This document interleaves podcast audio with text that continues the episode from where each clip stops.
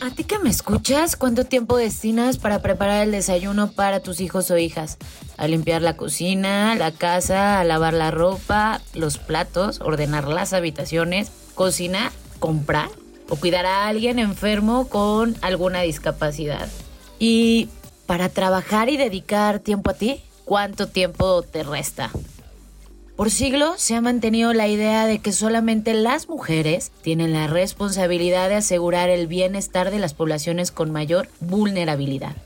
Esto las ha llevado a perder oportunidades de empleo e incluso ha afectado a su salud física y mental. ¿Sabías que recién aprobaron reformas en nuestra constitución que incluye el derecho al cuidado digno y al tiempo propio? Te invito a que te quedes con nosotros y aprendamos en qué consiste esta ley. Estás escuchando Espacio Mujeres Morenas, Ciudad de México, episodio 9.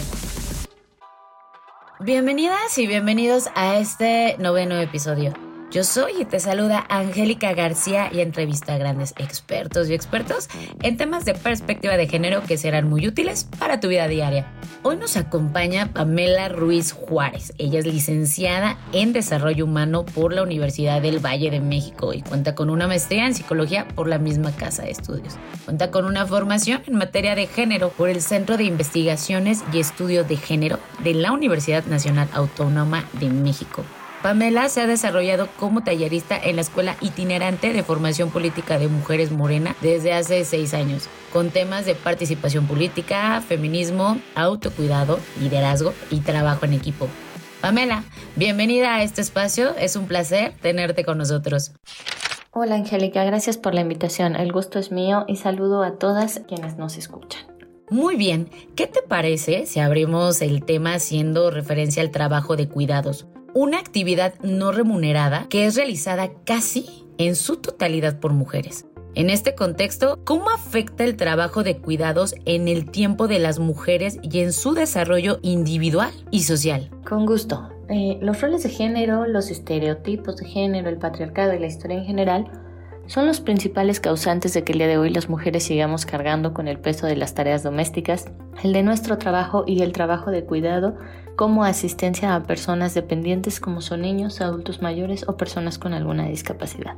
Esta carga de trabajo de cuidados no remunerados significa para las mujeres tener menor tiempo para su desarrollo académico, actividades de ocio, participación social e incluso participación política o su propio cuidado personal, ya que es visto que las mujeres, a pesar de ser cuidadoras, tienen poco cuidado con el tema de su salud emocional, psicológica y física. Em, la ENDIRE, que es la encuesta nacional sobre la dinámica de las relaciones en los hogares, así como la encuesta nacional sobre el uso del tiempo ENUT, ambas pertenecientes al INEGI, muestran que tanto en el ámbito educativo como en el laboral, gran parte de las mujeres y niñas pierden su derecho al futuro por esta sobrecarga de labores domésticas y de cuidado.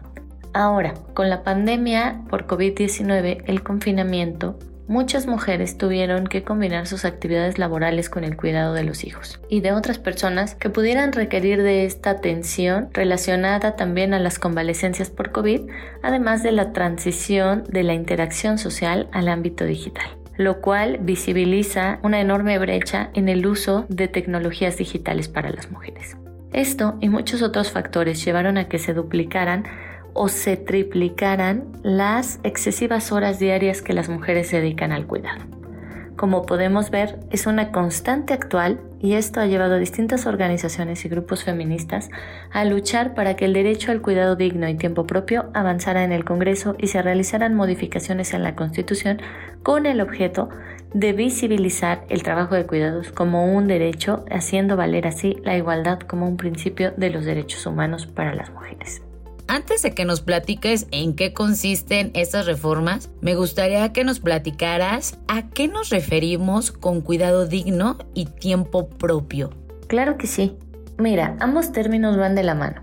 En cuanto al uso del tiempo, podemos ver que en México las mujeres destinan dos terceras partes de su tiempo al trabajo no remunerado de los hogares y solo una tercera parte del trabajo al mercado laboral mientras que los hombres dedican casi el 70% de su tiempo para el trabajo de mercado y solo el 28% para los trabajos de cuidados en el hogar. Esta desigualdad en el uso del tiempo impacta de sobremanera en la economía de las mujeres ya que perciben menos dinero y sus oportunidades laborales, educativas, sociales y políticas se ven reducidas. Este tiempo destinado a las labores del hogar incluye los trabajos de cuidado afectivos y psicológicos, de contención o materiales que comprenden una gran diversidad de actividades que requieren de un gran esfuerzo y del uso del tiempo de las mujeres. Eh, te voy a compartir algunos datos de la Comisión Nacional de Población que estiman que a mediados de 2020 cerca de 43 millones de personas requerirán de algún tipo de servicio de cuidado. Esta cifra podría aumentar casi 2.3%, aumentando a 45.3 millones para el 2030. Es decir, personas que pueden tener limitaciones de alimentación, vestido, movilidad e incluso de estar solos. Es por esto que es sumamente importante enfatizar que el tema del trabajo de cuidados no remunerado no solo es un asunto de las mujeres, sino que requiere ser abordado como un tema de interés público, puesto que esto implica reconocer que todos y todas tenemos derecho al cuidado, a cuidar y a cuidarse, así como tener la libertad para decidir si se adquieren o no como una obligación el cuidado de las personas que lo requieran. ¿Por qué es tan importante para las mujeres de nuestro país que se hable de cuidado digno y tiempo propio como un derecho humano? Todas las personas en cualquier etapa de nuestras vidas necesitamos de cuidados para vivir, pero el modelo patriarcal delegó esta actividad exclusivamente a las mujeres. ¿Cuántas veces no hemos escuchado decir, es su obligación por ser mujer? Eso es cosa de mujeres, eso les toca a las mujeres. Y entonces debemos preguntarnos, ¿dónde queda el derecho de las mujeres a ejercer nuestra libertad de decidir? Según la cuenta satélite del trabajo no remunerado de los hogares en 2018, el valor económico de las labores domésticas y de cuidado registró un nivel equivalente al 23.5% del Producto Interno Bruto, lo cual quiere decir que el 75% de este trabajo es realizado por mujeres. Esto representa un grave problema estructural en materia de desigualdad de género, de desigualdades económicas, sociales y políticas entre mujeres y hombres. En realidad, debe de haber una corresponsabilidad del Estado, en donde se generen políticas públicas con enfoque de derechos humanos, pero sobre todo con perspectiva de género, que puedan reconocer estas labores como esenciales para la economía, para la política y para el desarrollo es el tema fundamental de las reformas que debieran incluirse en la Constitución. Ahora sí, Pamela, ahora que ya tenemos más clara la importancia del derecho al cuidado digno y al tiempo propio, platícanos qué artículos de la Constitución se reformaron y qué es lo que establecen. Por supuesto, Angélica. El pasado 18 de noviembre de 2020, el Pleno de la Cámara de Diputados aprobó elevar a rango constitucional el derecho al cuidado y a cuidar a través de un dictamen que reforma y adiciona los artículos 4 y 73 de la Constitución Política de los Estados Unidos Mexicanos. Este fue un trabajo y una labor de años donde intervinieron organizaciones de la sociedad civil, organizaciones académicas y expertas en el tema, así como destacadas feministas y defensoras de los derechos humanos. En estas reformas se destaca que el Estado promoverá la corresponsabilidad entre mujeres y hombres en las actividades de cuidado, así como la libertad que tienen las personas para decidir si lo adquieren o no, no como una obligación de cuidar a quien lo requiera, y el derecho a decidir la distribución del tiempo propio acorde a sus necesidades e intereses. También se garantiza el derecho al cuidado digno y para ello se implementará el Sistema Nacional de Cuidados en el cual tengan prioridad las personas que requieran cuidados, sobre todo por enfermedad o discapacidad, así como niñas y niños y adultos mayores que convivan en condiciones de extrema pobreza y a las personas que realicen actividades de, actividades de cuidados de las anteriores sin remuneración alguna.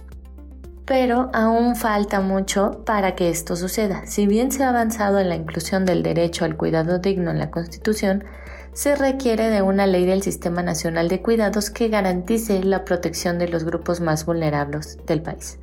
El Estado no debe de ceder su responsabilidad de protección a las familias, a las hijas, a las niñas, a las hermanas, a las madres o a las abuelas, sino que debe de ser una corresponsabilidad compartida con la ciudadanía en conjunto. Es por esto que nos encontramos en espera de que esta ley del Sistema Nacional de Cuidados pueda pasar al Senado para su aprobación.